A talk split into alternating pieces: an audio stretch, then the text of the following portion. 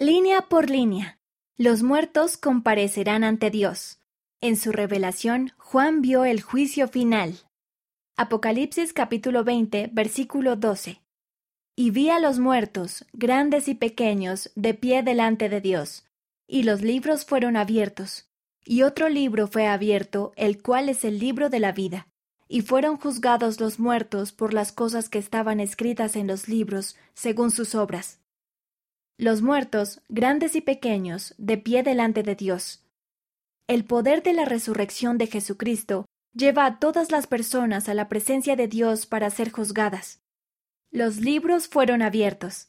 Estos libros representan los registros que se llevan en la tierra de lo que las personas hicieron en la tierra para seguir la senda de los convenios. El libro de la vida.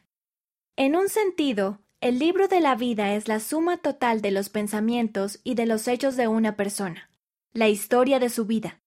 En otro sentido, las escrituras también indican que se lleva un registro celestial de los fieles, en el cual se han inscrito sus nombres y un relato de sus obras justas en la tierra. Juzgados. El juicio final vendrá después de que las personas resuciten.